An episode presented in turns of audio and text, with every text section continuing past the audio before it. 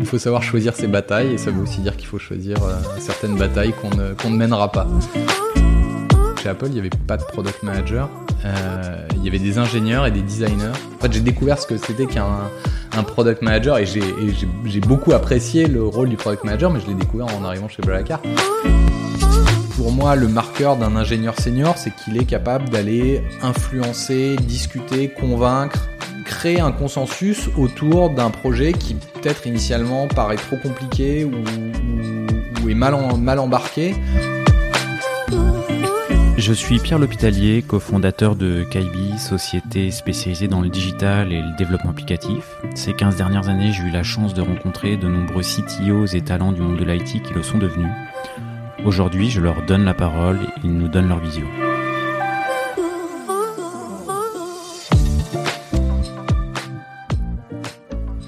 Eh bien aujourd'hui je suis en compagnie de Olivier Bonnet qui est aujourd'hui euh, CTO de Blablacar et qui avant Blablacar a passé une sacrée paire d'années chez Apple et il nous en parlera sans doute euh, plus en détail euh, tout à l'heure. Mais euh, avant toute chose, Olivier, merci d'avoir accepté d'avoir accepté cette invitation et d'être venu dans, dans nos locaux aujourd'hui. Bonjour Pierre, merci de me recevoir. Bah écoute, c'est avec, c'est avec grand plaisir. Fait un petit moment qu'on s'est euh, qu'on s'est euh, qu'on a échangé pour la première fois. On avait été euh, on avait été mis en relation avec quelqu'un que j'ai reçu sur ce podcast, euh, Arnaud Lenoble, qui est qui est qui est chez PayFit.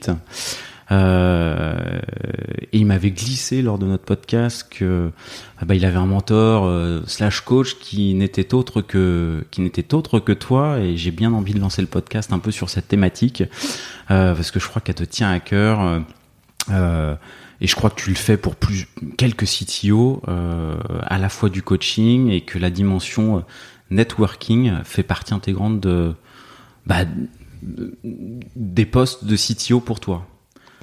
Euh, alors oui, c'est vrai, c'est vrai que c'est Arnaud qui nous a qui nous a mis en relation. Euh, et effectivement, depuis euh, bientôt six mois, euh, je coach Arnaud euh, assez régulièrement. On a, on se trouve du temps tous les deux Euh, et on, on on, on- on découpe un petit peu ces problématiques de CTO, on essaye de réfléchir ensemble sur euh, comment il peut euh, comment il peut débloquer certaines choses, etc. Comment le comment l'aider à grandir.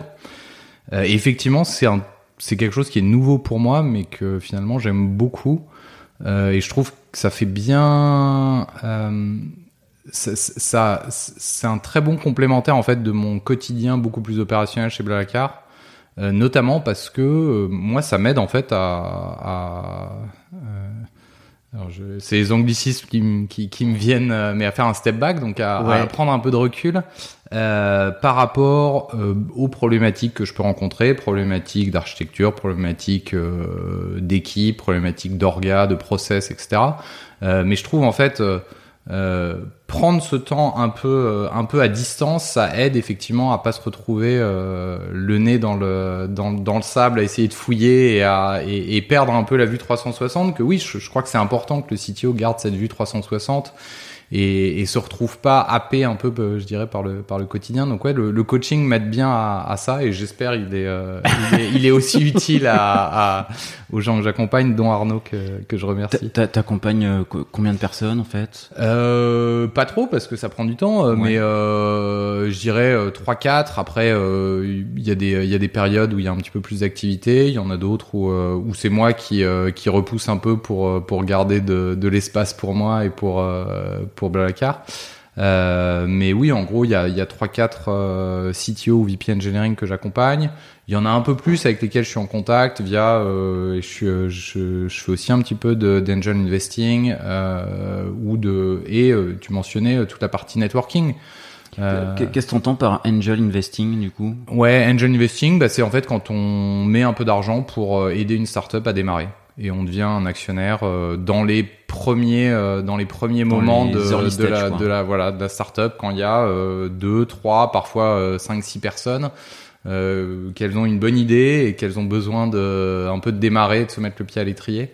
Euh, et je trouve ça, je trouve ça fascinant et j'adore, euh, j'adore euh, euh, aider et j'adore euh, participer avec moi mon mon bagage technique, ma ma, ma vision et ce que j'ai vu chez Apple, chez Blackard, euh, je suis toujours ravi de, de pouvoir aider des, euh, des petites boîtes qui sont en train de se monter. Il y a à la fois une petite aide financière qui te permet de, de, euh, bah, de rentrer au capital, mais également euh, tu on va pas parler d'opérationnel, mais euh, tu t'impliques euh, comme œil extérieur et, et, aider à débloquer et conseiller certaines petites startups. Quoi. Ouais, en fait, je me mets à disposition des fondateurs. Euh, et c'est souvent c'est eux qui du coup savent qu'ils peuvent venir me, me voir euh, et ils vont venir avec des sujets particuliers de ah tiens euh, comment est-ce que je, je passe telle étape ou euh, et c'est souvent on va probablement en reparler mais on passe tous par un peu par les mêmes étapes et donc bah, typiquement dans une startup une des premières une des étapes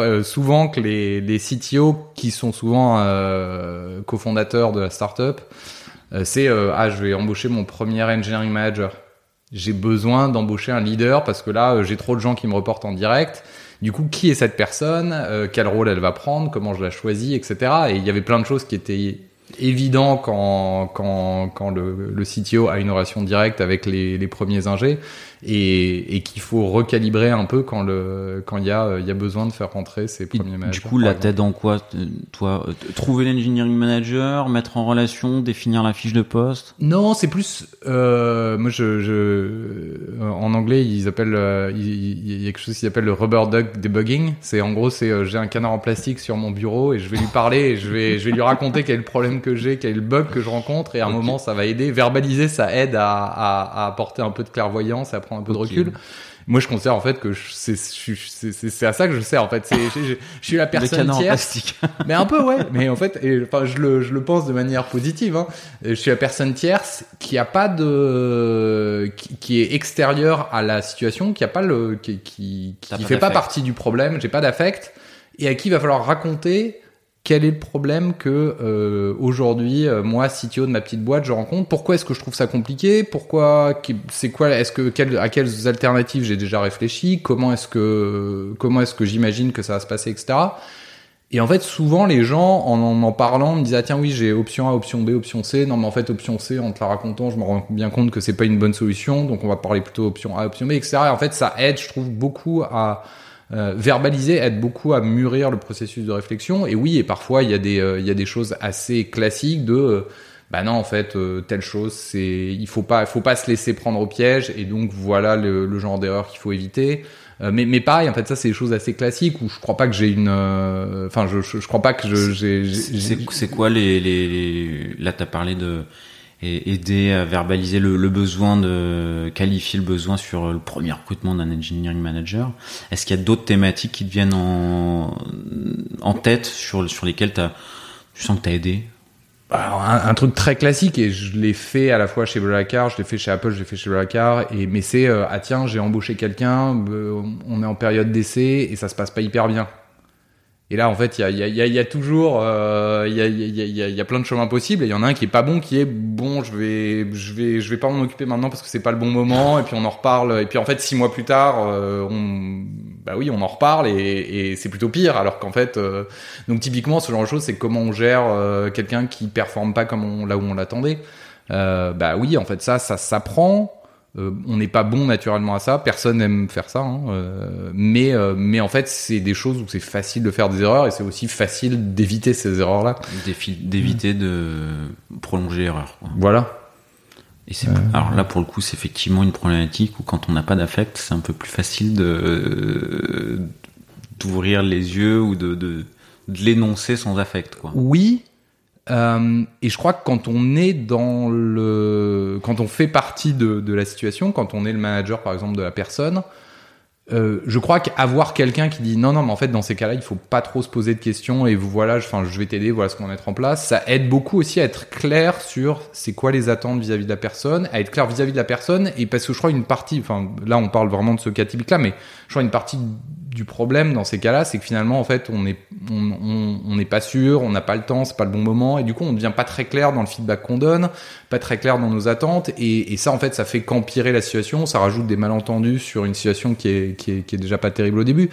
Alors qu'en fait, avoir quelqu'un qui, qui, qui aide un peu à, à, à affermir la position, à dire non, non, mais attends, en fait, de ce que moi j'entends, bah, cette personne-là, c'est pas le bon fit, c'est pas pas la bonne personne pour euh, pour pour ton équipe à ce stade-là, et donc il faut il faut pas il faut lui donner le feedback, il faut lui donner une chance de de recevoir le feedback et de s'améliorer. Mais en tout cas, il faut surtout pas enterrer le problème parce que c'est sûr que sinon, dans trois mois, on en reparle et, euh, et ce sera juste pire en fait. Ce sera juste plus compliqué à, à gérer. Alors du coup, cette notion de donner le feedback, c'est quelque chose dont, j'ai discuté euh, sur un, podcast qui est sorti il y a, pas très longtemps avec Eric Daspet, haut de la, la, la, ruche qui dit oui. Euh, bon, ça, a une réelle importance. Est-ce que toi, pour euh, donner du bon feedback, justement, tu as, quelques clés, quelques conseils voilà, en fonction des personnes, en fonction des stages de développement, en fonction, enfin voilà. Euh, alors moi, il y a un bouquin que j'aime beaucoup. Ah. S'il est, euh, s'il est, euh, commence par un R. Euh, ouais, bah ouais. non, mais en fait, c'est, en fait, c'est, c'est, c'est, devenu un peu la bible sur ce sujet-là et, et pour des bonnes raisons. Mais donc ouais, euh, Radical Candor. Euh, je sais pas que, quel nom en, en, en français. Euh, et c'était, c'était déjà un peu la bible chez Apple quand j'y étais. Mais bah en fait, là-dedans, il y a, je crois, il y a, il y a les éléments importants. Il y a le côté donner le feedback tôt parce que je crois que c'est beaucoup plus facile euh, de donner le feedback au bout de deux semaines en disant ah tiens j'ai remarqué ça ça ça et ça. Euh, bah, parlons-en et ça correspond pas à mes attentes ou euh, etc ou, ah tiens c'est interprété comme ça par l'équipe. Là où si tu le fais au bout de six mois et que la personne se rend compte que ça fait six mois qu'elle fait quelque chose et que tu es en train de lui dire que c'est pas bien ou que c'est pas à ça que tu t'attends bah en fait déjà tu, pars d'une tu pars du sur un pied qui est plus compliqué euh, donner le feedback en ayant vraiment envie de d'aider la personne et, et, lui dire en fait lui dire mais attends en fait euh, mon but c'est de t'aider. Euh, le, le, la pire chose c'est que la personne ait l'impression en fait que tu es en train de la virer et que tu as décidé de la virer avant même de, de, de, démarrer la conversation. Il faut jamais que ce soit le cas. Enfin et encore une fois ça, ça fait partie des erreurs euh, et j'ai fait ce genre d'erreur parce que encore une fois il y a un côté un peu c'est très inconfortable en tant que manager. Je pense peut-être aussi, il euh, y, a, y, a, y, a, un côté assez culturel. Hein. Je crois que le, moi, de ce que j'ai vu, les Américains avaient pas le, étaient beaucoup plus directs. Euh, là où en France, je crois, on, on, est, on est moins confortable avec ça. On est aussi moins confortable à donner du feedback positif. Ce qui fait que, ah. ce qui fait que quand tu, bah, en tout cas, toi, enfin, toi qui as bossé aux États-Unis, euh, en ah France, oui, il, y une, il y, a une énorme différence. Elle est, elle est particulièrement visible chez les enfants. Chez les enfants aux États-Unis, on leur donne que du feedback positif. Et, euh, et, et nous, on, en arrivant avec notre euh, notre œil de, de, de, français, on se dit non mais tout peut pas être awesome, tout peut pas être incredible, tout peut pas être great. Euh, alors qu'en France, tu regardes euh, les copies d'un élève en primaire, c'est ah oui, euh, assez bien, euh, les, les, les, les, fautes soulignées en rouge, euh, un peu plus d'attention s'il vous plaît, etc. Donc, enfin donc c'est très sensible sur ce sur cette population-là, mais je crois que c'est vrai de, de, manière un peu plus globale. Mais et ce qui veut dire effectivement, c'est si on donne pas du feedback positif, c'est aussi plus compliqué de donner du feedback négatif, parce qu'en fait, ça veut dire que le mot feedback devient connoté un peu négativement. C'est ah je vais te donner du feedback, c'est c'est pas je vais te dire ce que tu as bien fait, c'est c'est je vais te dire ce qu'il faut que tu tu corriges donc en fait, il euh, y, a, y, a, y, a, y, a, clairement un aspect très culturel et assez global à cette euh, à cette, euh, cette à ce sujet-là. À cette problématique. Ouais. Ok. Est-ce que toi, tu as été, euh, on parle de, de, coaching, de mentoring, de dézoomer, tu as, été toi-même coaché, tu es rentré dans cette démarche? Ouais. Euh... Enfin, t'es rentré ou on t'a proposé de Oui, oui. Bah en fait, euh... alors de plusieurs euh, plusieurs aspects différents, mais euh... donc chez Blackard, on a fait euh, des euh, des programmes de training pour les managers. Euh, et on faisait euh, tous les managers de bah, typiquement tous les managers de l'équipe engineering euh, ont fait le même euh, programme de training. Et ça j'ai trouvé que c'était super parce que ça donnait à tout le monde les mêmes outils. Et après ça donnait aux managers des outils dont ils pouvaient parler ensemble et qu'ils pouvaient expérimenter ensemble. Et ils pouvaient ça, en fait, je trouve, oui, outil, je trouve c'est le, c'est le bon terme. Hein, ça, c'est, c'est une boîte à outils et en fait, ça permet de piocher dedans de ah tiens, euh, j'ai telle réunion à animer, comment je fais? Ou j'ai telle euh, tiens telle personne qui arrive dans mon équipe, qui euh, je vais avoir telle problématique avec elle parce qu'elle est particulièrement senior ou parce que etc. Ben, en fait, ça te donne des boîtes à outils à utiliser. C'est à ton initiative ou ça existait quand t'es arrivé le, le cette oui. formation engineering manager? Il y avait des ouais. Ouais, il y avait des choses qui existaient, mais euh, moi j'ai j'ai mis en place ça. euh, Enfin, et d'ailleurs, j'ai encore une fois, hein, j'ai rien inventé. Hein, j'ai piqué l'idée. C'était, euh, j'ai entendu que le Bon Coin faisait ça, et donc je, je leur ai demandé euh, l'adresse de leur coach. J'ai rencontré le coach. J'ai trouvé que c'était c'était un- une bonne entrée en matière sur les sur les sujets de management. Euh, donc voilà, moi j'ai je, je, je, les great artist steals, hein, les, bons artistes n'hésitent pas à voler. Et moi j'ai volé cette idée euh, au Bon Coin. Euh, Copier intelligemment. C'est ça, copier intelligent. Parce que, mais enfin, et on revient à ce que je disais tout à l'heure, c'est bah en fait euh, être manager, ça s'apprend. Enfin, on- personne n'est né manager, personne n'est bon ou mauvais manager euh, par le par l'ADN. En fait, c'est plus est-ce qu'on a envie d'apprendre et est-ce que on est euh, on a on, on a envie de progresser sur ces sujets-là? Euh, Donc il y a, pour revenir à ta question, il y a eu, euh, il y a eu un certain nombre de formations. Là aujourd'hui, cette, cette formation-là, on, on l'a scalée à tous les managers de euh, avec la même, euh, la même envie de d'outiller euh, correctement, de former et d'outiller les, tous les managers de la boîte euh, de la même, euh, de la même boîte à outils, des mêmes, euh, des mêmes principes. Du, du coup, euh, c'est le coach qui est, qui est intervenu chez Le Bon Coin qui- que vous avez. euh, Je crois, ouais. Ouais. On donne son nom. Ouais, ouais, on peut. Ouais, c'est Stéphane Michel, euh, Solar Management. Il sera ravi que je lui fasse un peu de pub. Ok, bah ça, ça Euh, tombe bien. il, il est difficile à son calendrier est bien booké, mais ouais, nous on a on a beaucoup aimé euh, les formations qui qui nous a faites.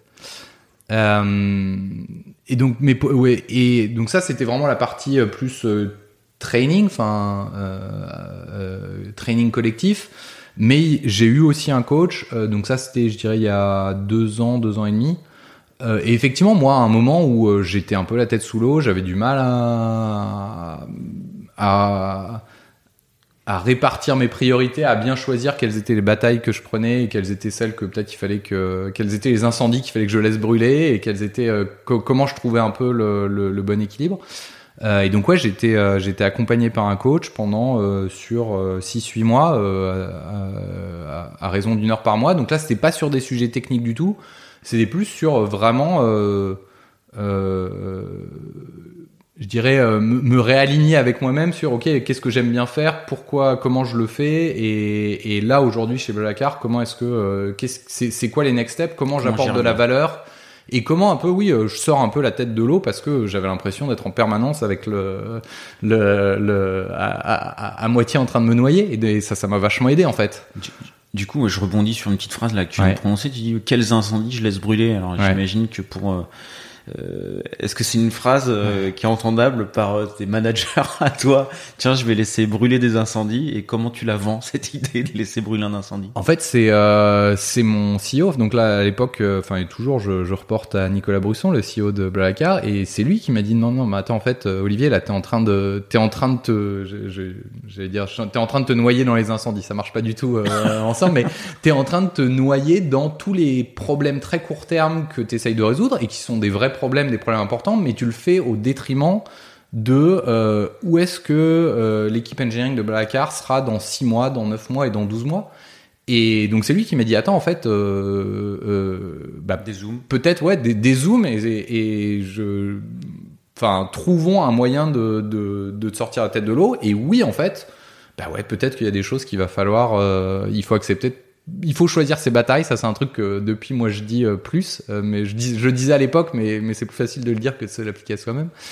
Euh, mais il faut choisir ses batailles. Et donc bah quelles sont les batailles qu'en fait euh, je vais pas prendre euh, maintenant? Peut-être je les prendrai jamais parce que quand je reviendrai dessus euh, ce sera plus un, vraiment un sujet ou ce sera ce sera ce sera plus un problème euh, mais donc ouais à l'époque c'est mon manager qui m'avait aidé à justement à dézoomer, À et- dézoomer. Et, à accepter qu'il y avait des des problèmes très opérationnels très court terme que je que je résoudrais pas et c'était pas grave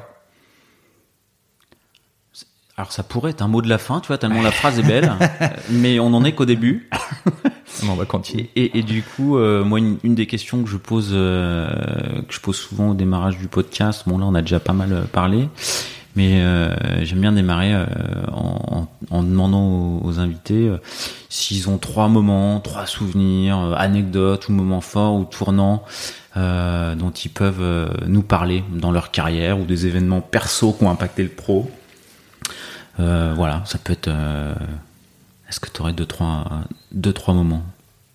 Ouais, j'en ai probablement plus que ça, mais maintenant, il faut que j'en choisisse. euh, il faut que je choisisse les bons. Non, mais donc on, parlait à l'instant de ce moment chez Blablacar où effectivement, euh, mon manager m'avait aidé à, lever la tête et à prendre une grande respiration, à un peu regarder autour. Et ça, je l'ai eu chez chez Apple aussi. Euh, un moment où j'avais une très grosse équipe qui me reportait, je crois que j'avais 16 personnes qui me reportaient en direct, ce que je conseille à personne et, euh, qui est pas soutenable sur la durée. Euh, et où euh, pareil en fait je me suis retrouvé un peu au four et au moulin à essayer de gérer trop de choses à la fois et à, et je crois à un moment à perdre en fait je crois qu'on finit par perdre sa lucidité parce que on est euh, on essaie de faire trop de choses à la fois et du coup on se retrouve euh, à perdre beaucoup d'énergie, à peut-être résoudre des problèmes à, je dirais, faible valeur ajoutée, ou en, tout cas à, être moins bon à prioriser les, les différents sujets. Donc ça, je l'ai vécu aussi chez, euh, chez Apple. Euh, La, la solution, du coup, c'est. Tu... euh, chez Apple, c'était T'as un t'as perdu la moitié de l'équipe ou t'as mis Non, deux managers qui te reportent Alors, euh, alors chez Apple, euh, la solution, elle était en train d'arriver parce qu'on avait identifié dans l'équipe deux personnes qui avaient envie de monter sur un des rôles d'engineering manager, etc. Et donc il y avait un côté un peu temporaire et il fallait que je juste que j'arrive à, à tenir sur la suffisamment longtemps que, que ces personnes soient prêtes. Euh, et en l'occurrence, le but, enfin, on, avait déjà fixé la timeline, donc j'avais aussi déjà à, à ce- à cette époque-là, j'avais- la, lumière au bout du tunnel, mais bon, il fallait quand même arriver au bout du tunnel pour euh, pour euh, pour profiter de de ça. Mais ouais, mais en fait, je me souviens, je crois ré- rétrospectivement, ouais, je crois que j'étais pas loin du burn-out, et donc c'est toujours intéressant de ah tiens pourquoi est-ce que je suis capable de le dire rétrospectivement, mais sur le moment, t'es pas du tout capable. Et encore une fois, je, je crois qu'on perd un peu sa lucidité dans ces moments-là parce qu'on est juste le nez dans le guidon à se dire non, il faut surtout pas que j'arrête de pédaler parce que sinon euh, le monde va s'écrouler. Non, le monde va pas s'écrouler. Euh, et peut-être d'ailleurs, euh, tu serais plus efficace, Olivier, si t'arrêtais de pédaler comme un forcené. Euh, mais, mais ça, en fait, je crois, on, justement, on, on- on perd complètement cette, euh, cette lucidité-là. Euh, et en fait, moi, dans ces deux cas-là, où j'étais un petit peu, euh, j'étais un petit peu dans le dur, moi, je regrette pas de m'être, euh, de euh, accroché parce qu'effectivement, avec l'aide de mes managers, de mon équipe, des gens qui m'ont entouré, soit de manière très directe, soit, soit parfois indirecte, bah, famille, amis, etc. à un moment, je pense qu'il y a eu, il y a, il y a à chaque fois un peu un événement de ah tiens, il y a un peu euh, ce que les Américains appellent le wake up call de ah tiens, en fait là, là ça fonctionne pas, il faut changer un peu le, de, de, il faut changer de, de, de, de schéma organisationnel, il faut changer de manière de voir les choses. Donc dans le cas avec Blacard, c'était clairement euh, Nicolas, là, euh, mon, mon manager de CEO. l'époque, qui, qui m'a dit non mais attends, en fait là ça, ça, ça, ça continuera pas à fonctionner comme ça et, et en fait là, tu es juste en train de te cramer pas sur les bons sujets et et ce qui m'intéresse, moi, pour Blablacar, c'est pas ce qui va se passer dans les deux prochaines semaines, mais c'est ce qui se passe dans les euh, 9, 12, 18, euh, 24 prochains mois. Donc Euh, ton manager à ce moment-là était un très bon manager. Ouais, quoi. oui, oui. Je pense qu'il. Enfin, et, et, et- mais c'est marrant parce que j'ai j'ai eu du mal à entendre ça. Moi, j'étais là, non, mais la prod, euh, il faut que la prod elle tienne. Et oui, mais en fait, la prod, elle allait pas, euh, les serveurs allaient pas se mettre à brûler euh, pour le coup physiquement, parce que euh, parce que je m'occupais pas de telle équipe ou parce que je je j'allais pas résoudre tel problème. Donc il avait raison. Oui, c'est vrai, la prod, il faut qu'elle tienne, mais en fait, la prod n'était pas en train de, de, de, de cramer au point qu'elle avait besoin de mon attention à moi, euh, qui, euh, qui est même pas une, une expérience de DevOps euh, euh, digne de son. Euh, donc je crois qu'il avait raison, mais j'ai eu du mal à l'entendre. Euh, parce qu'encore une fois, je crois que dans ces cas-là, on n'est pas très lucide, on, on perd un peu de sa, sa, Sa lucidité. lucidité, ouais. Je, je- rebondis sur Apple parce que t'en as parlé euh, un petit peu et comme comme un moment fort. Chez Apple, tu passes une petite paire d'années. Euh, t'as- eu quel euh, Un peu plus, un ouais. peu. Ouais. j'ai j'ai passé Une 13 ans chez Apple. Quels ont été tes rôles? Sur quel projet t'as bossé? C'est qui Ouais. Euh, ben, chez Apple, moi j'y ai fait, euh, j'ai commencé, j'ai fait un stage de fin d'études en 2004. Ah Euh, ouais, sortie d'école. ouais. euh, ok. euh, à Cupertino. Euh, donc 2004, hein, il y avait euh, il y avait l'iPod, il y avait pas l'iPhone, euh, ben, il y avait euh, il y avait le Mac et il y avait l'iPod. Et j'ai fait mon stage de fin d'études en Californie dans l'équipe qui à l'époque localisait, donc traduisait entre guillemets le, le, système d'exploitation du Mac en français et dans les 16 ou 20 langages que le, le, Mac supportait à l'époque. Et c'était assez marrant, c'était un boulot d'ingénieur, enfin c'était construire les outils qui permettaient de faire tout ça de manière automatique, de d'augmenter la qualité des traductions et de, de, de qu'est-ce quelle est la, la quelle est l'expérience d'un utilisateur français, soit français de France, soit euh, franco-canadien, québécois, euh, parce que c'est différent, ouais. euh, quand il utilisait le, un Mac euh, à l'époque. Euh, et, et ça, ça, ça, ça, englobe tout. Hein. C'est donc il y a, y a, la partie clairement langue, mais il y a la partie quels sont les, les formats de date, les formats d'heure, les métriques, etc., etc. donc voilà, tout, avoir un peu cette cette cette perception là, ouais. Ouais, et, et aider à, à, à, améliorer la qualité de, de, de pour, pour, ces utilisateurs là. Euh, je suis rentré après en France où j'étais embauché dans, dans l'équipe de R&D qu'Apple avait à Paris, enfin et a toujours à Paris, euh, et qui bossait à l'époque sur iSync, donc qui est un pareil un logiciel dont personne se souvient et c'est très bien. Mais en fait, c'était le logiciel qui à l'époque permettait euh, de synchroniser ton téléphone Nokia et Sony Ericsson et, et d'autres, mais qui étaient les, les, les meilleurs téléphones de l'époque et synchroniser les contacts, les calendriers, etc. Et, et donc voilà, c'était c'était avant l'iPhone, c'était ça. Hein, c'était je branchais ouais. mon téléphone ou c'est les débuts du Bluetooth. Donc euh, on faisait ça en, en, filaire USB ou en Bluetooth. Euh, mais euh, je veux avoir tous mes contacts sur mon téléphone, comment je fais? Je veux avoir euh, mes calendriers sur mon téléphone, comment je fais? Donc on, on, une petite équipe qui s'occupait de ces sujets de synchro. Et après, donc j'ai fait pas mal de trucs, mais euh, j'ai toujours eu chez Apple un peu ce tropisme de euh, la synchro des données des utilisateurs. Euh, comment est-ce que on fait pour que l'utilisateur il retrouve ses données sur tous ses devices, que ce soit le Mac, l'iPhone, l'iPad, l'Apple Watch, l'Apple TV euh, comment est-ce que je fais pour que euh, pour que euh, il retrouve ses contacts, ses calendriers? Donc j'ai bossé, j'ai bossé et, pas mal sur iCloud. Et Apple est pas trop mauvais pour faire ça, quoi. Alors c'est marrant, t'es la deuxième personne qui me dit ça euh, cette semaine, et à chaque fois je rappelle aux gens que bah ouais, mais en fait Apple s'est planté plusieurs fois avant d'arriver à, à, faire quelque ah, chose qui marchait. mais non, et alors euh, et c'est très bien que les gens s'en rappellent plus, mais euh, Mobile Me, euh, c'était une, enfin, mais en interne et en externe, c'est tout, tout le monde est d'accord pour dire que c'était un lancement raté. Ça marchait pas, les contacts des, des, des gens étaient dupliqués, tripliqués, etc. Euh, et il y avait, y a donc il y a, y a eu, il y a une longue histoire, mais je crois qu'effectivement, euh, on a oublié? Bah, on a oublié, ou en tout cas, en tout cas, aujourd'hui, ça marche bien. Euh, peut-être que j'y suis un peu pour quelque chose, euh, mais ouais, donc j'ai passé pas mal d'années euh, et notamment euh, donc 2012, donc 2004 j'ai fait mon, mon stage à Cupertino, 2005-2012 j'étais en France à Paris dans les dans les bureaux. C'est là, enfin au début j'étais software engineer, hein, j'ai je codais, je suis passé engineering manager. Et en 2012, je suis parti aux États-Unis euh, et j'y suis resté 5 ans jusqu'en 2017. Euh, et voilà, sur, vraiment sur la période 2012-2017, c'était euh, le moment où euh, je bossais avec une équipe qui s'occupait de tous ces sujets de synchro, des données des utilisateurs avec iCloud, et qui donc maintenait un certain nombre de projets qui étaient ensuite compilés dans, dans tous les systèmes d'exploitation qu'Apple faisait.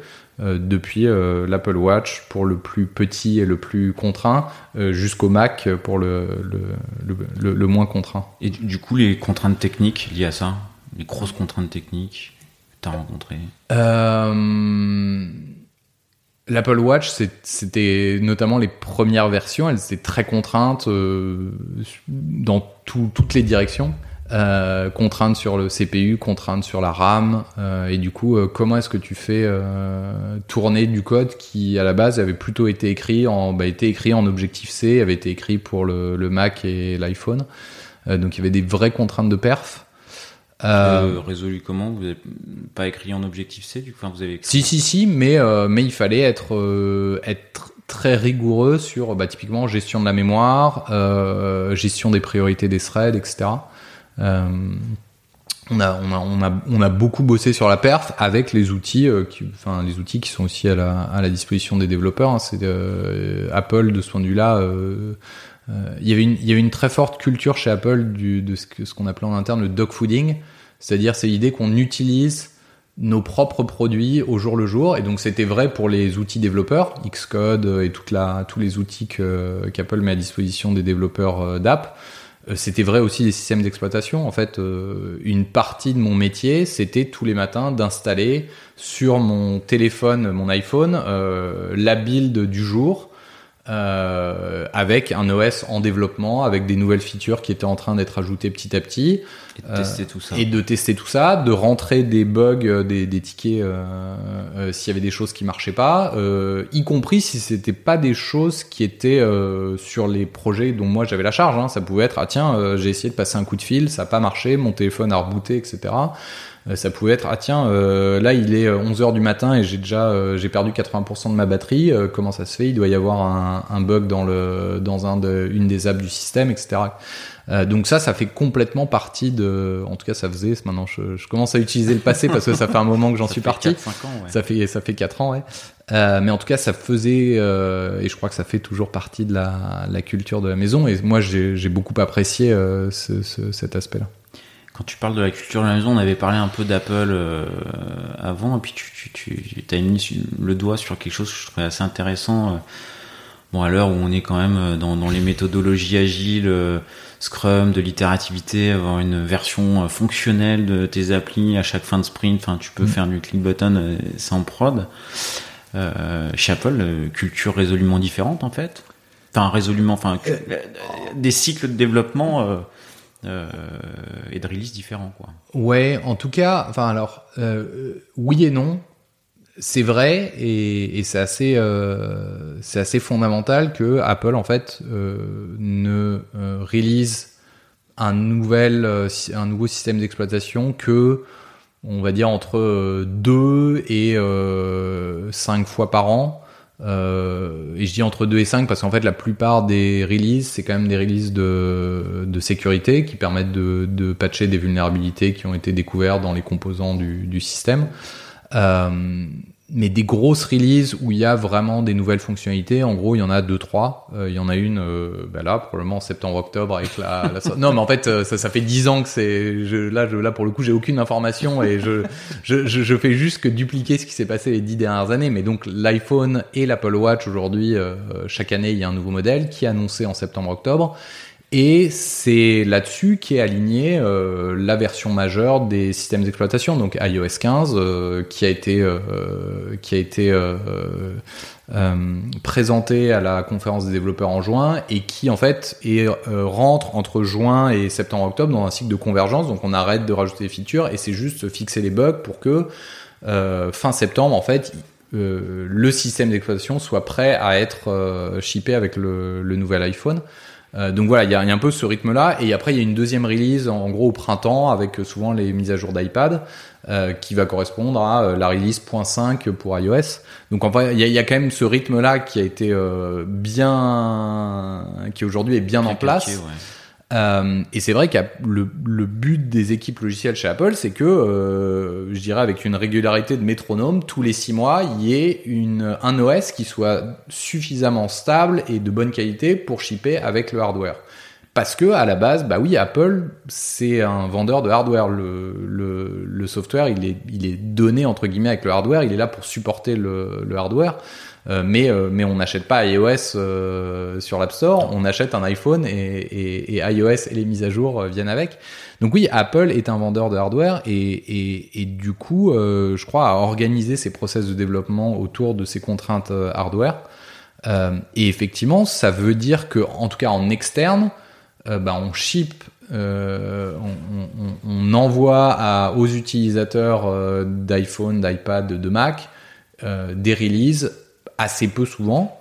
Euh, et que on a, on, on, on est clairement pas dans les méthodes Scrum de euh, toutes les deux semaines c'est parti, euh, il y a une, il y a une mise à jour et En- tout le monde. en- euh, alors en externe, alors voilà, et mais en interne, ça se passe comment Et c'est pour ça que je dis euh, parce que après en interne, le but c'est effectivement d'avoir euh, pratiquement euh, tous les jours, enfin ou en tout cas tous les jours de la semaine, euh, le matin il y avait une nouvelle build euh, de euh, de la version d'iOS qui était en cours de développement, de la version euh, de macOS en cours de développement, et que les en tout cas les euh, équipes d'ingénieurs en interne installaient sur euh, sur les les les machines qu'ils allaient utiliser pendant la journée.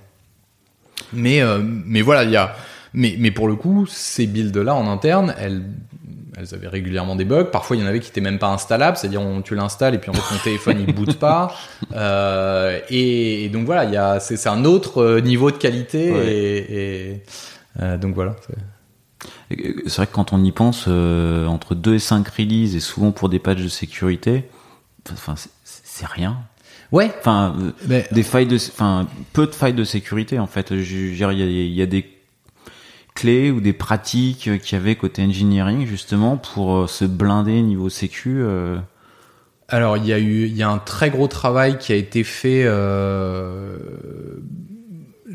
depuis le début de l'iPhone clairement euh, sur comment on construisait euh, la plateforme iOS comme étant une plateforme qui soit sécurisée euh, avec du coup bah, une sandbox euh, avec plein de bonnes pratiques à la fois en interne pour les développeurs d'app etc qui permettent de, on va dire en tout cas, limiter la surface d'attaque pour les devices. C'est pas parfait. On voit que régulièrement il y a quand même des vulnérabilités qui sont trouvées, certaines probablement qui sont exploitées.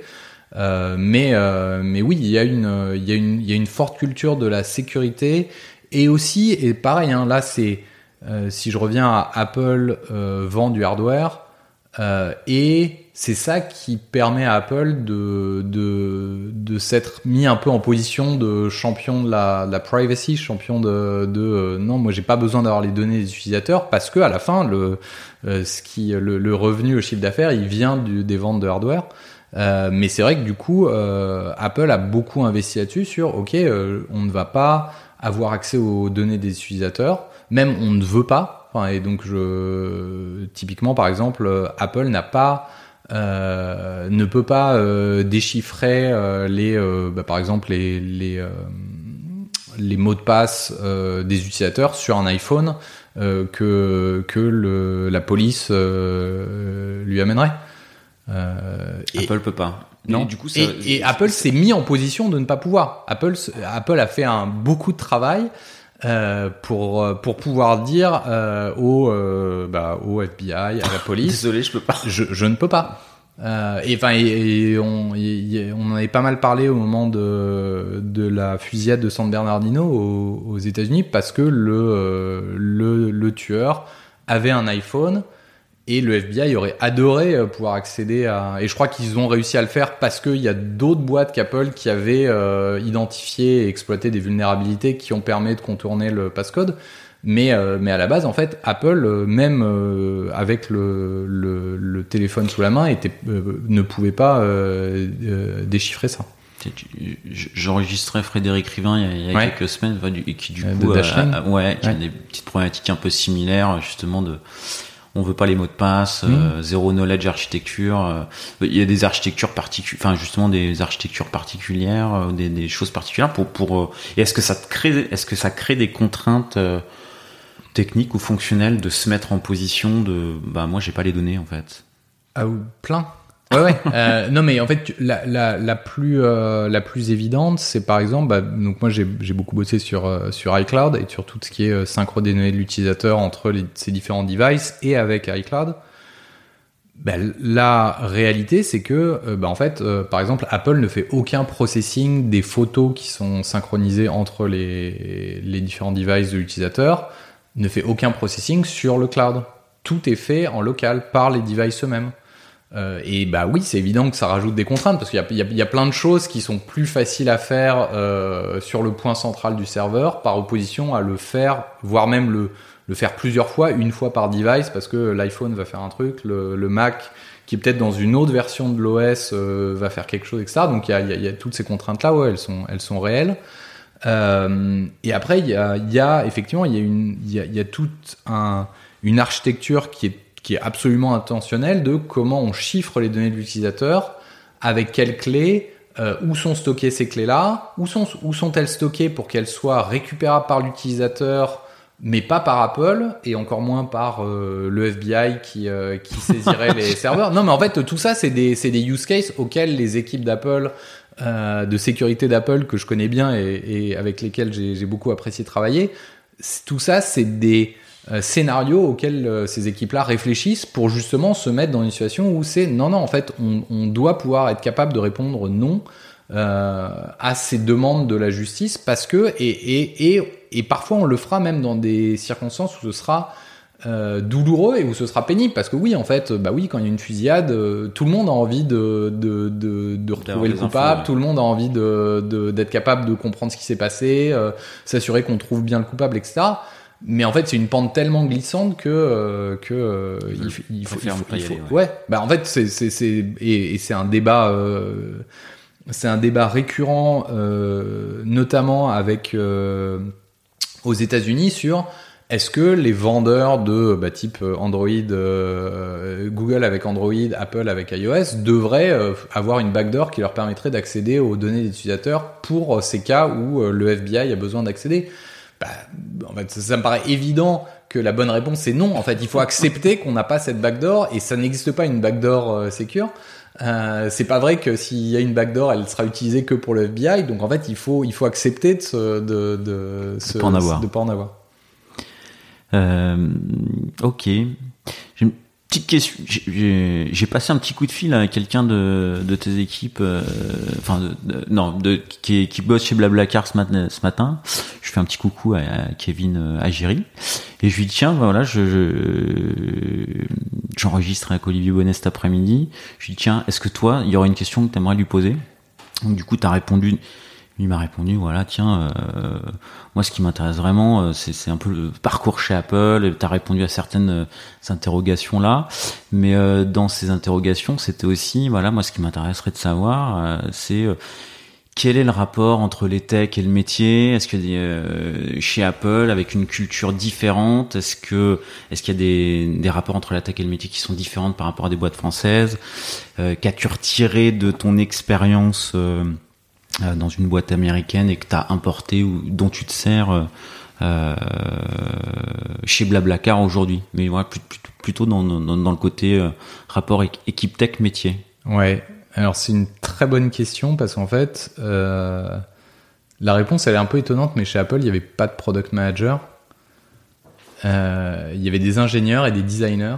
Et finalement, euh, je crois que les deux, euh, les deux populations ensemble faisaient le boulot de product management, de, euh, c'est-à-dire bah, de concevoir le produit, le tester, etc., etc.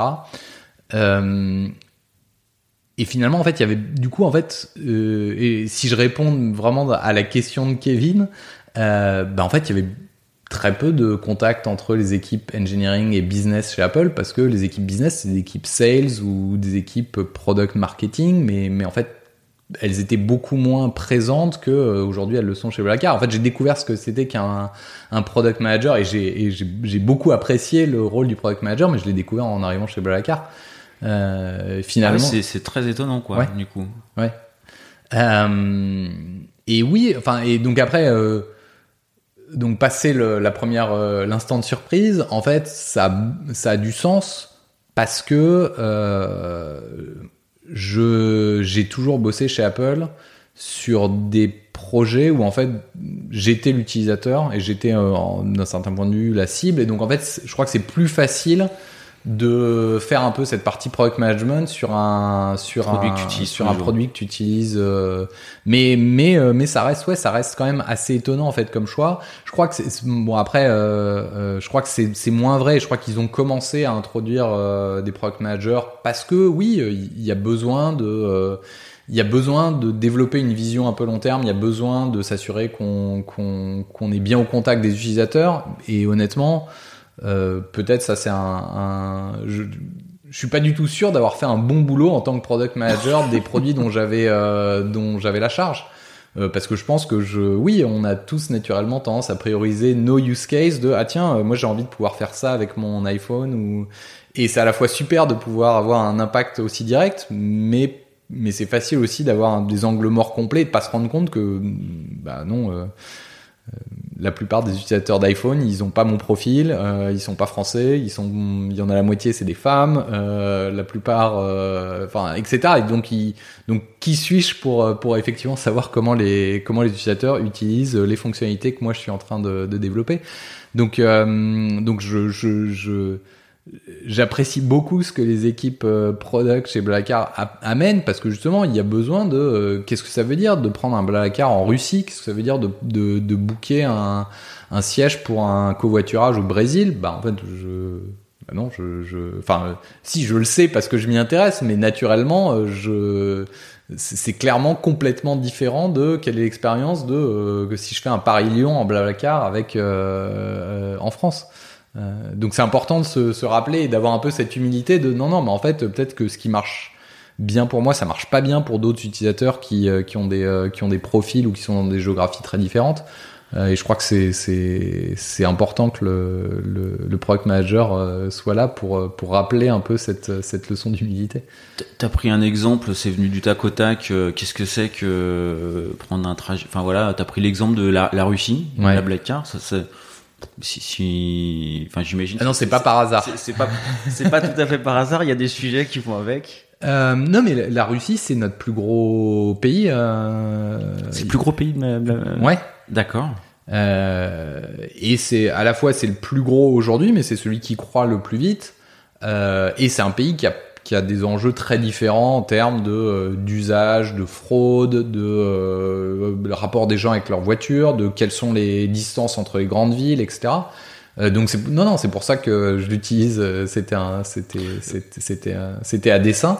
Et Brésil pareil c'est notre c'est un, un, des gros pays qui, qui qui cartonne en ce moment et où on voit l'usage exploser.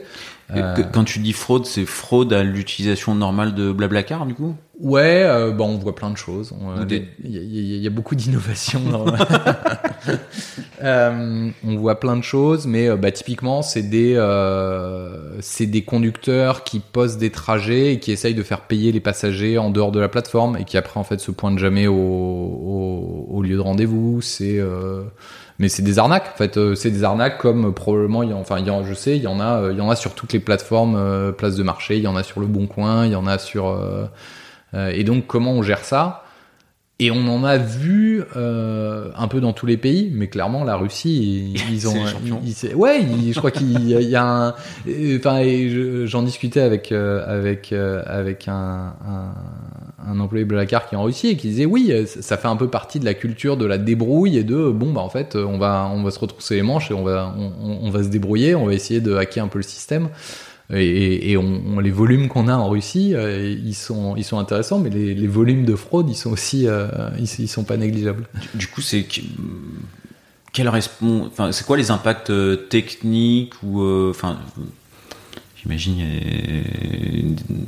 pour identifier les fraudes ouais. un peu c'est quoi les enjeux techniques les, les, choses que tu dois mettre en place toi derrière comment ça t'impacte? Ouais bah, je, je, peux te donner quelques exemples. Donc par exemple il y a euh, un cas typique c'est euh, l'utilisateur va enfin le, le, fraudeur va utiliser notre messagerie interne pour essayer d'en sortir et, et essayer d'avoir le numéro de téléphone en direct de, du passager ou du conducteur pour ensuite pouvoir finalement lui parler le rediriger se mettre d'accord avec lui un peu en dehors de la plateforme et nous, à l'inverse, on essaye de euh, d'éviter ce contournement de la plateforme.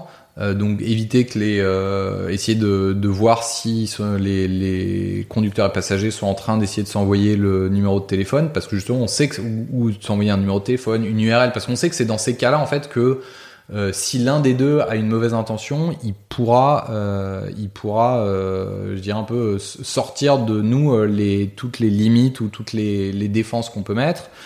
Euh, il y a des utilisateurs qui scriptent euh, nos API pour créer des faux comptes, euh, leur donner des ratings, etc. Donc c'est bah, comment on détecte ces utilisateurs-là. Euh, Qu'est-ce qu'on a euh, comme C'est euh, rigolo, ça, déjà comme. Il y a euh, euh, utilisation de cartes de crédit volées et donc après deux jours après, euh, il y a la banque de la carte de crédit qui nous fait bah attendez en fait là il va falloir nous rembourser euh, donc comment on- qu'est-ce qu'on met en place pour euh, pour limiter ça etc etc donc il y a il y a, il y a plein de cas d'usage euh, beaucoup de beaucoup de beaucoup d'inventivité. Et donc du coup, ouais, faut faut identifier euh, le plus vite possible. euh, En fait, faut comprendre ce que les gens essayent de faire avec la plateforme et pourquoi est-ce que, par exemple, euh, donc, bah, du coup, typiquement, il y a une, toute une population qui essaye de récupérer des comptes de conducteurs et de passagers existants qui ont déjà des ratings ou du coup c'est plus facile d'arnaquer des gens parce que vu qu'ils ont des ratings, un historique, c'est des comptes auxquels les gens font plus confiance. Ouais. Euh, donc du coup, il y a des attaques euh, typiques euh, dictionnaire, brute force sur nos API de login, etc. Donc en fait, il y a, y a- vraiment toute la chaîne. C'est comprendre ce que les gens essayent de faire et pourquoi est-ce que ça les intéresse d'attaquer la plateforme. Et du coup, après, à chaque étape, se dire, ah tiens, comment je fais pour leur rendre la vie euh, plus compliquée? On sera jamais 100% euh, safe. En fait, la seule manière d'être safe, c'est de d'être safe, c'est de pas avoir d'utilisateur, parce qu'en fait, euh, ou, ou bien il faut accepter d'avoir, euh, de mettre tellement de contraintes que finalement, pour un utilisateur euh, euh, Ça devient de bonne foi, ça devient, ça devient une horreur parce qu'il faut vérifier quatre fois, il faut, euh, on, on est, on est délogué en permanence, etc. Et donc il y a, un, il y a un vrai sujet de décider quel est la, le, le bon équilibre pour euh, embêter les fraudeurs euh, au maximum en, en, en laissant tranquilles les, utis- les usagers, euh, les usagers normales, les usagers de bonne foi. Et c'est un, ouais, c'est une, c'est une, c'est une discussion de, de tous les jours. Et, et mais clairement avec le, la nécessité de bien comprendre la chaîne complète, parce que souvent c'est, c'est en plusieurs étapes. C'est ah, tiens, je, je vais, je vais essayer de récupérer un compte existant euh, par une attaque, euh, par exemple brute force. Euh, du coup, euh, une fois que j'ai ça, je vais euh, poster des faux trajets, etc., etc. Mais comprendre toute la chaîne pour pour pour être capable de la de la démonter de manière efficace. Ok. On a dérivé Un petit peu. sans le, sans, bon, en jouant un petit peu sur, sur Blablacar. Poste que tu prends, tu, tu, tu arrives chez Blablacar, tu prends le poste de CTO directement ou Mm. il y a une phase. Euh, oui et non. En fait, je prends un poste de VP Engineering et à l'époque, donc c'était euh, Francis Napez, le cofondateur et CTO euh, original. Mais en fait, dès mon arrivée, Francis, enfin, et ça faisait partie un peu de, des discussions qu'on avait eues. En fait, Francis, lui, il avait envie de, de, de partir faire d'autres choses. Et donc, en fait, il m'a donné les clés. Il m'a dit, écoute, Olivier, je serai là chaque fois que tu auras besoin de moi. Mais sinon, en fait, maintenant, c'est toi le, c'est toi le patron. Donc, en fait, dès le début, euh, je. Tu sais que les clés sont pas loin, quoi. Alors, je sais que Francis et Francis a toujours été là et et c'est marrant parce qu'au bout de quelques mois, il continue à répondre à mes questions, mais à chaque fois, il me disait, mais tu sais, en fait, je je crois que tu sais mieux que moi et il faut arrête. Enfin, je à ce stade, j'ai je je il faut que enfin je je, je peux je, je, je pense pas que je peux je peux vraiment t'aider, mais dès le départ, clairement. Ben, je reportais à Nicolas Brousson déjà, je reportais au CEO et j'avais le management de toutes les équipes euh, techniques. Donc en fait, euh, on a on a euh, officialisé ça et il y a un, peu plus tard, au bout de 18 mois ou deux ans, et j'ai pris le titre de CTO, mais la réalité, elle était, enfin la réalité opérationnelle euh, day to day, euh, c'était que j'étais responsable de toutes les équipes euh, dès le début. Et, et du coup, euh, là, pour se donner un ordre d'idée, parce que là, je crois à date, euh, si tu veux Blablacar, il y a, il y a de- 250 personnes. euh, Ouais, à peu- 240, 250, ouais. il y a 4 ans, euh, c'est quoi la situation et c'est quoi le gap que tu fais entre, euh, enfin, gap, euh, le, le, le euh, entre tes fonctions de manager chez Apple et, euh, et Blablacar, euh, le, le, le poste est plus le même là. Non, euh, il est plus le même pour plein de raisons. Euh, il y a 4 ans, je pense, on était à peu près 80, peut-être un peu plus, 90 dans les équipes euh, engineering. Euh, je crois les deux, euh, les deux gros changements. Donc, euh, pour comparer, mon poste précédent chez Apple, je manageais environ une cinquantaine de personnes. J'avais 4-5 managers qui me reportaient en direct. Donc, donc c'était même ordre de grandeur, mais par contre, clairement pas les mêmes. Je dirais pas la même. euh, pas la même panoplie de, de, de techno et de problématiques. Euh, moi, dans mes équipes chez Apple, euh, enfin, tous les ingénieurs qui bossaient pour moi, en fait, ils bossaient sur le côté client. J'ai aucune de mes équipes n'a jamais écrit de code serveur, par exemple. Alors qu'en fait, aujourd'hui, 80% des problématiques qu'on a chez Blackard, c'est des sujets de comment on fait évoluer notre back-end, etc. Euh, DevOps, je savais pas ce que ça voulait dire. En fait, il y avait plein de sujets sur lesquels je le savais bien, donc euh, c'est plus facile dans ces cas-là, mais où en fait je découvrais complètement, euh, euh complètement euh, les, les, problématiques là. et après, le deuxième sujet, c'était effectivement, je devenais chez Blackard, je devenais un peu le représentant de l'équipe engineering, et donc il fallait que j'articule un peu quels étaient les problèmes engineering et pourquoi, par exemple, telle chose était compliquée, telle autre chose était peut-être beaucoup plus simple. Euh, pourquoi est-ce qu'on n'arrivait pas à faire euh, telle évolution du produit ou pourquoi est-ce que ça, ça, allait nous demander d'abord peut-être une refonte ou une, euh, une réarchitecture d'une partie de, de, la plateforme, etc. Euh, en fait, chez Apple, j'étais un ingénieur entouré de milliers d'ingénieurs. Et donc en fait on pouvait, on peut avoir dans ces cas-là des, des discussions pures euh, de purs ingénieurs de ah tiens euh, pourquoi est-ce que ça ça va ça nous prendre six mois? Ah ben c'est parce que euh, tel module et telle telle chose et il y a, il y a telle hypothèse qui a été faite entre ces deux sous-systèmes etc. Ben, en fait il faut arriver à articuler ces contraintes-là et à les faire un peu toucher du doigt par des gens qui ont jamais fait de, de, de développement logiciel c'est pas évident en fait au début mhm. parce que euh, oui, je crois que le logiciel, ça se même même pour des gens qui sont ingénieurs mais ingénieurs euh, qui ont fait de la physique ou etc. C'est pas tout à fait la même chose en fait. Il y a des il y a un peu des spécificités du euh, du, du, logiciel qui sont pas complètement évidentes à, à articuler pour des gens qui en ont pas fait leur métier en fait.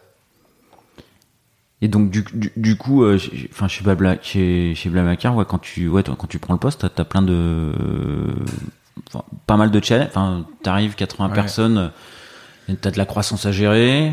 Euh, enfin, en 4 ans, euh, c'est x3 les équipes. Il y a eu des rachats. Mm. Il y a eu. Ouais, ouais je me suis pas emmerdé. Ça, t'es quoi les, les, les, gros les gros sujets, les, les grosses fiertés et... Je crois que le donc il y a eu il y a eu plein de gros sujets, mais je crois, je crois que la chose dont il y a, deux choses dont je suis particulièrement contente. Il y en a une, bah, c'est celle dont on parlait. C'est en fait, je crois que quand je suis arrivé, il y avait, il y avait un peu cette euh, cette image chez Blackard de engineering, ça a l'air compliqué. Euh, il passe beaucoup de temps à faire des trucs, on comprend pas bien ce que c'est, on n'en voit pas trop le bout. Ah oui, on nous parle d'une migration d'un monolithe, mais on comprend pas bien ce que ça veut dire. Euh, et donc arriver un peu à remettre, encore une fois, hein, beaucoup de pédagogie, d'évangélisation, notamment avec euh, avec le comité exécutif de la boîte, pour que ils puissent un peu toucher du doigt le ah tiens là c'est dur et ça fait mal et du coup on met du temps et il va falloir qu'on investisse de manière assez significative pour euh, bah, peut-être pour changer telle partie du système. À l'inverse, là, on est sur des choses plus récentes et qu'on est capable de faire évoluer euh, euh, facilement. Euh, mais donc raconter un peu ces histoires-là. Et, euh, et en parallèle, bah justement, en fait, faire les investissements d'un point de vue engineering, euh, bah, les migrations, grosses migrations, qui permettaient un peu de débloquer certaines parties du système qui avaient, bah, en fait, qui qui euh, en fait qui, qui avait le problème de toutes les startups qui ont eu du succès que j'ai vu en fait c'est toutes les startups qui ont eu du succès en fait il y, a deux types de startups hein. il y a celles qui sont mortes avant d'avoir eu des problèmes de, de, des problèmes de dette technique et il y a les autres, celles qui ont eu du succès et qui, du coup, bah en fait, ouais, il y a, y a un moment où, euh, euh, enfin, quand les utilisateurs viennent sur la plateforme, on a envie de les accueillir et donc on va, on va, on va faire ce qu'il faut pour que ça marche. Euh, et, et, des boîtes qui ont explosé. Toutes les boîtes qui ont explosé en termes de d'usage, en termes de, de, business, bah ouais, en fait, c'est des boîtes qui, euh, et c'est pour ça, moi, je dis souvent, bah c'est un bon problème d'avoir de la dette technique. Ça prouve qu'on est qu'on est vivant et ça prouve qu'on a eu du succès. Euh, mais donc, comment est-ce qu'on on, on gère cette dette technique là Comment est-ce que on, la raconte à des stakeholders qui sont pas euh, qui ont pas de, de un diplôme euh, d'ingé de en software engineering? Euh, et comment est-ce que un peu on, on, on, en mettant un pied devant l'autre, on, se remet un peu en mouvement et on arrive à, à, à faire évoluer le système? Du, coup, comment? Ben, En fait, en fait, c'est exactement ce que je viens de dire. C'est vraiment, je crois qu'il y a un côté un peu mettre un pied devant l'autre et, et, y aller petit à petit. Je crois que souvent, et je l'ai vu chez Blackar, mais je l'ai vu dans plein d'autres boîtes. Je crois que les les ingénieurs, ils sont capables de, de de redesigner le système et de dire ah tiens si je repartais de zéro, voilà à quoi ça devrait ressembler. Mais après il reste bloqué à ce à ce stade-là. Ou bien éventuellement il demande la permission de bon bah du coup euh, maintenant euh, bah, c'est bah, parti je crée un nouveau repo git et puis euh, je vais je vais réimplémenter ça avec les bonnes pratiques dans un langage plus moderne ou dans un langage avec lequel moi je suis plus à l'aise parce que bon PHP machin et en fait, je crois que c'est, enfin, suivant la taille, c'est pas vrai. Il y a, pas de vérité absolue, mais en fait, je crois que souvent, c'est pas une bonne manière de prendre le problème parce que en fait, euh, en faisant ça, on ignore une partie de la complexité. Et du coup, ce qu'on va réimplémenter sur le côté, ce sera une version euh, trop simplifiée et qui ratera une partie de la problématique business. Euh, et donc la question, c'est plus comment est-ce que je prends mon existant, comment est-ce que je le découpe ou j'en fais des domaines qui vont être plus faciles à faire évoluer? Mais après, il faut qu'en fait, et il y a, y a vraiment besoin que les équipes embrassent cette complexité-là et disent bah ouais en fait euh, ce monolithe c'est la merde chaque fois qu'on essaye de le toucher ça pète etc mais en fait c'est là qu'est la réalité de notre business aujourd'hui. Et donc il va falloir que je comprenne il va falloir que je comprenne comment ça fonctionne. Il va falloir que peut-être que je le simplifie avec l'aide de l'équipe euh, produit de ah tiens il y a tel truc euh, tel tel tel tel cas très spécial qu'on a ajouté pour euh, à telle époque euh, pour tel use case. Est-ce qu'on en a toujours besoin? Ah ben non mais ça on en a plus besoin. Hop ah, et donc comment est-ce que à la fois en partant de l'existant en le simplifiant en partant de la vision long terme et en, la découpant en se disant ah tiens comment est-ce que je peux faire évoluer mon système? Comment est-ce que on arrive petit à petit à il y a un peu un côté divide and conquer. Hein. C'est ok, bah en fait telle partie, on va attaquer cette partie-là du, sous-système. On va la simplifier, la moderniser, peut-être, euh, tu vois, euh, euh, ah tiens, comment est-ce qu'on fait pour faire évoluer la base de données qui, qui est sous le. Donc, en fait, tu es vraiment dans une démarche de, ok, j'ai un existant, je veux je veux pas partir sur des refontes on fait sur le côté puis on décommissionnera plus tard quand on a fait le bon ce qu'on a Bon, moi je l'ai pas vu, enfin je l'ai entendu à multiples reprises. On fait le truc à côté, on décommissionnera quand ce sera prêt. Puis il y a deux systèmes qui finissent par vivre ensemble. Ouais. Euh, Mais du coup, j'ai une petite question qui va derrière parce que l'approche euh, euh, que que tu décris là, c'est de dire bah non, on va, on va pas garder l'existant, mais on va vraiment le prendre, éventuellement le découper, le moderniser, mais on fait pas de trucs euh, l'un côté de l'autre. Ça veut aussi dire vivre avec continuer de vivre avec un, un, existant, avec des technos qui peuvent être un peu vieillissantes, avec euh, une code base qui est euh, euh, pas toujours euh, complètement propre parce qu'il y a quelques années dessus. Est-ce que ça te pose pas des problèmes des fois niveau recrutement ou attirer Enfin voilà, les équipes ont grandi. ouais, voilà. Visiblement pas, mais du coup maintenant euh, euh, j'essaye de réfléchir à pourquoi. En fait, je, euh, bon un moi ce qui m'intéresse et un des trucs qu'on auquel je suis particulièrement attentif dans le recrutement, c'est bon il y a, y a la partie soft skills, euh, mais ça on, on, en a parlé. Non, euh, il y a il y a un des trucs qui est important, c'est que les gens ils je crois que c'est important de pas rejoindre une boîte pour la techno, mais plus pour la mission de la boîte. Euh, et donc c'est sûr, si quelqu'un euh, rejoint Blackard en disant ah mais moi j'ai euh, je veux absolument rejoindre Blackard parce que j'ai entendu que vous faisiez du Java, je sais pas, peut-être que demain on fera autre chose que du Java, ou à l'inverse s'il venait parce qu'il voulait que faire du PHP, bah je crois qu'en fait tout ça c'est des gens qui le jour où pour des bonnes raisons on aura besoin de les faire bosser sur une autre stack technique, bah en fait ils seront malheureux des gens qui viennent en disant bah non en fait moi j'adore la mission de Blackard, je trouve ça intelligent qu'on essaye de remplir les voitures, qu'on essaye de, faire diminuer les émissions de CO2, euh, qu'on mette en relation des conducteurs et des passagers, etc.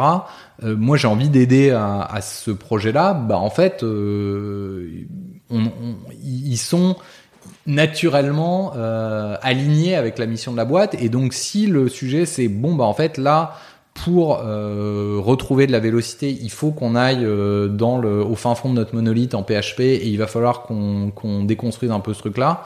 bah ouais, c'est des gens qui vont être, euh, qui vont avoir envie d'y aller si on est capable de leur articuler le, le voilà, voilà, c'est ça la vision, voilà comment on va y aller et vous allez avoir les moyens. En fait, dans le côté d'aide technique, je crois que ce qui, dans mon expérience, qui est démoralisant et démotivant pour les équipes, c'est pas tant le côté j'ai un existant qui est pas exactement celui que j'aurais développé si je reprenais tout de zéro aujourd'hui. C'est plus le côté, enfin, c'est quand euh, il y a un peu un déséquilibre et que finalement euh, les ingés ont pas les mains suffisamment libres, ont pas suffisamment de temps pour améliorer l'existant et du coup se retrouvent en permanence un peu comme Sisyphe à, à, à, juste pelleter, à pousser le rocher, et puis quand il arrive en, haut de la montagne, il redescend, et puis on redescend, et puis on... Et alors que si c'est OK, bah en fait, euh, voilà, on sait que euh, telle migration, elle va nous prendre euh, 12 mois, voilà comment on va la découper, voilà comment on va s'assurer que on arrive à avancer, etc. Je crois que je crois qu'en fait, c'est ça, ça donne une perspective et ça aide tout le monde à se projeter justement dans OK, bah comment est-ce qu'on y va? Donc moi, je parmi les choses où je suis hyper content, c'est effectivement il y a certaines de ces grosses migrations là qu'on a terminé chez Blackheart. Euh, les deux qu'on a terminé là dans les dans les six derniers mois, y a, on a complètement migré sur euh, sur une plateforme cloud publique alors qu'on était on-prem sur nos propres serveurs qui étaient un peu vieillissants, sur un data center qui avait plein de problèmes de réseau, etc. Euh, bah en fait, on a on a migré toutes les toutes nos apps, y compris ce monolithe qui faisait un peu peur à tout le monde à l'époque, et ça s'est hyper bien passé. Euh, et effectivement, on est hyper content d'être euh, d'être euh, d'être chez Google et, euh, et, et, ça se passe hyper bien euh, à la fois avec les équipes de Google et en interne. et et du coup, en fait, ça, ça fait partie des trucs où les ingénieurs voient bien la différence sur leur, je dirais leur leur qualité de vie au jour le jour. C'est donc il y a ça et le la deuxième c'est bah, justement donc on avait un, on a historiquement on a un monolithe PHP euh, et une des choses qu'on voulait faire pour euh, dans cette dans cette idée de ok euh, comment est-ce qu'on le découpe comment est-ce qu'on on, répartit un peu les domaines c'était avoir des API clairs et que toutes les tous les front-ends utilisent les mêmes API et donc on a on a petit à petit réimplémenté tout notre tout notre tout notre app web en single page app React TypeScript et bah pareil, on l'a terminé euh, récemment. Donc là maintenant, on est dans la partie où on nettoie tout et c'est bah moi c'est la partie que je préfère hein, euh, euh, où, où tu vois la fin de, de, de l'effort, tu as fait le, la, la, partie difficile et maintenant c'est toute la partie de simplification de la stack de ah tiens tout ça j'en ai plus besoin, euh, tout ce euh, système de login non en fait il a été remplacé par tel autre truc etc. Donc on, on, on, est en train de simplifier plein de choses. Mais voilà, mais ça c'est des choses où effectivement ça demande un engagement sur euh, sur plusieurs mois parce qu'on a mis pratiquement euh, un an et demi, deux ans à, faire cette migration euh, SPA. Euh, et je crois pour les ingénieurs qui sont au jour le jour dedans, il faut qu'ils voient la progression et il faut qu'ils aient confiance. bah en l'occurrence dans, dans toute la boîte et dans le leadership pour dire non non on va continuer on va pas se parce que je crois que le euh, parmi les choses aussi qui arrivent régulièrement dans ces migrations, c'est ah tiens, on en a fait 60% et là on se rend compte que les 40 derniers pourcents, ça va nous demander euh, encore plus de temps. Non, ben on arrête ou on le met en pause. Et puis alors là, là, pareil, là c'est le pire cas. En fait, tu te retrouves avec un à gérer le, le double système et ça. Donc je crois que ce qui, ce qui compte, c'est vraiment arriver à montrer cette progression et, euh, et, et ouais, et même si on n'avance pas aussi vite qu'on voudrait, on est je, euh, ce côté un peu je fais des petits pas et, et en fait euh, bah, faire tous les jours des petits pas au bout de six mois en fait on en parcourt du chemin. Euh, je crois que c'est c'est c'est ça fonctionne. Ouais ouais. Juste une question, la vision que tu as du recrutement et justement les fils que tu fais sur les soft skills, enfin sur le fait que les pour toi le gros fil c'est être intéressé par le produit et la culture plus que par euh, quelle techno tu veux utiliser parce qu'elle changera peut-être. Est-ce que c'est une, euh, j'imagine c'est une vision qui est partagée avec toutes les personnes qui recrutent? Du coup, peut-être c'est quelque chose qui, qui réussit de ce point de vue-là? Euh, je crois sur le papier oui. Après dans les faits, euh, je crois que quand, enfin, non, euh, mais en fait surtout, euh, je crois qu'il y a ce côté. Si moi je suis manager et je cherche à recruter deux devs et que euh, en fait je crois que j'aurais toujours l'envie de trouver quelqu'un qui est plug and play euh, qui connaît euh, tous les outils qu'on utilise qui a déjà programmé dans un environnement très proche de de, de Suite Blablacar euh, et donc, je crois qu'il y a toujours cette tentation pour le pour le, le manager qui embauche d'essayer de trouver le profil euh, parfait euh, qui rentre exactement dans la case et où au bout de à la fin de la première journée, c'est bon, il sera il, il, il, sera il sera onboardé. Euh, donc moi j'essaye de pousser un peu mes équipes, j'ai challenge pas mal sur euh, attends, attendez en fait un on n'arrive pas à embaucher autant qu'on veut. Et donc et je pense des gens qui ont des expériences et des expertises un peu différentes peuvent apporter quelque chose et effectivement euh, apprendre Java, apprendre euh, comment on déploie des apps chez bah en fait c'est assez facile. Hein. Il, y a, y a, plein de gens qui l'ont fait avant nous et, et à l'inverse euh, apprendre comment on collabore ou apprendre comment on, on, on s'intègre dans une équipe, en comment on donne du feedback, comment on échange des bonnes pratiques, etc ben, je crois que ça c'est plus difficile à apprendre si euh, si si on l'a pas si si on l'a pas euh, déjà pratiqué.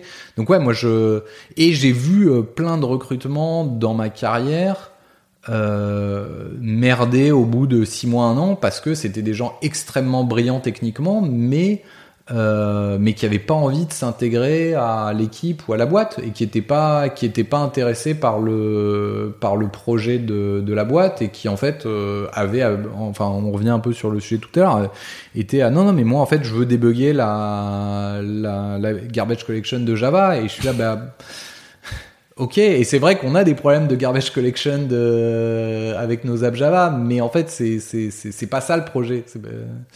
Euh, donc ouais ouais clairement euh, moi je, pousse beaucoup et je pousse beaucoup sur ces aspects collaboration parce que bah oui en fait dans enfin je crois euh, quelle que soit la taille de l'équipe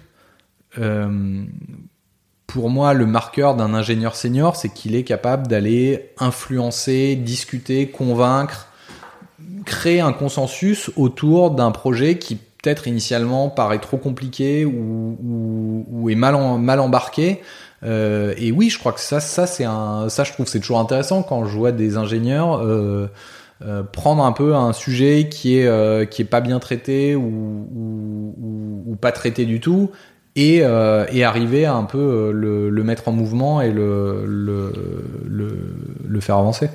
Je rebondis sur un truc que, que tu as dit, du coup, ça, fera partie des dernières questions. T'as dit c'est pas le projet de c'est pas le projet de la boîte et du coup je rebondis euh, le projet de Blablacar alors du coup fonctionnellement euh, dans un an un an ou deux ans c'est quoi les, les features un gros enjeu euh, voilà que vous allez avoir dans deux ans on se revoit tu me dis voilà j'ai mis ça en place c'est à peu près prévu J'espère que j'espère que c'est ce que je te dirais. Euh, nous, nos gros enjeux, donc il y en a plusieurs sur la partie carpool, euh, donc covoiturage. Euh, bah, on parlait de la Russie, on parlait du Brésil. Euh, donc en fait tout ça c'est des gros marchés euh, où l'usage explose et donc nous un des gros enjeux qu'on a c'est bah, comment on monétise ces marchés-là et comment est-ce que on, fait partie, on, prend en charge la transaction financière. Euh, ce qu'aujourd'hui on fait pas en fait aujourd'hui dans ces marchés-là, contrairement à la France. Donc en France, euh, tu payes euh, sur ton app et le conducteur ensuite reçoit par virement bancaire le, le prix du trajet. en Russie, euh, et au Brésil, alors c'est pas tout à fait vrai parce qu'on est en train de monétiser la Russie, mais au Brésil, euh, typiquement en fait, euh, les gens se matchent, je réserve un siège et ensuite je te paierai dans la voiture à la fin du trajet, je te donnerai du cash pour pour payer le trajet. Et donc en fait, bah oui, nous on pense que c'est une meilleure expérience de d'intégrer l'intégralité des transactions financières. Donc ça, ça fait partie des des choses qu'on est en train de déployer en Russie et qu'on va déployer en, en, au Brésil et dans les autres pays. Donc ça, c'est un des premiers enjeux. Deuxième gros enjeu, c'est euh, bah en fait c'est tout ce que nous on appelle multimodalité. On, offre aujourd'hui euh, dans un certain nombre de pays pas que le covoiturage mais aussi le bus. Euh, et donc parce que on voit bien qu'en fait c'est des modes de transport très complémentaires.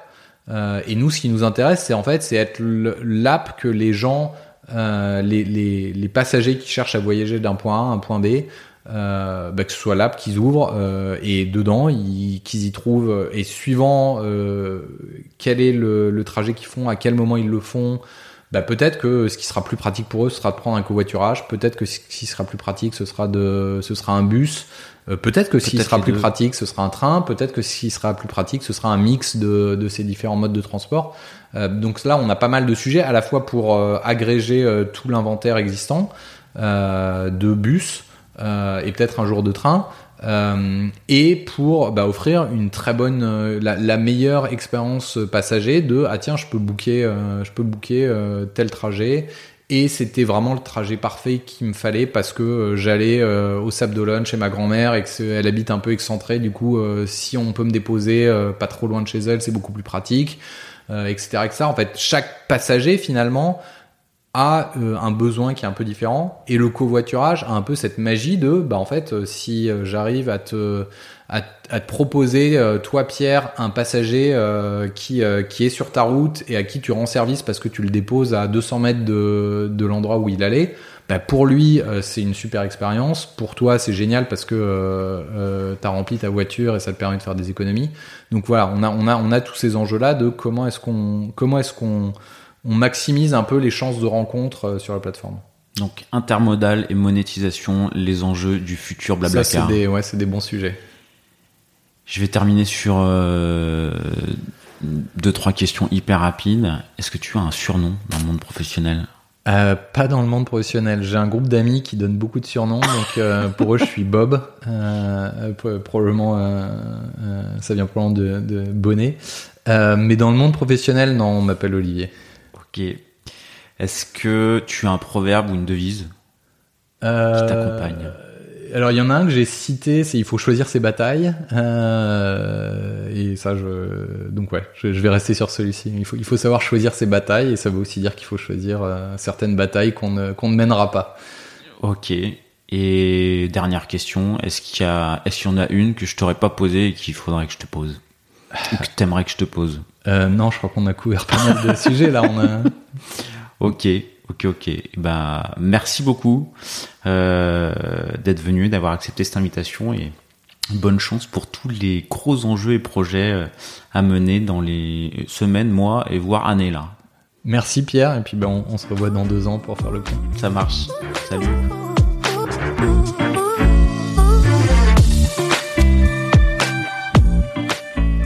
L'épisode est terminé, j'espère qu'il vous a plu et si c'est le cas, c'est le moment de prendre deux ou trois secondes de plus pour euh, deux ou trois clics. Un petit clic pour un pouce bleu euh, ou un petit clic pour un partage aux copains ou un petit clic pour vous abonner euh, et ne pas rater le prochain épisode. À très bientôt.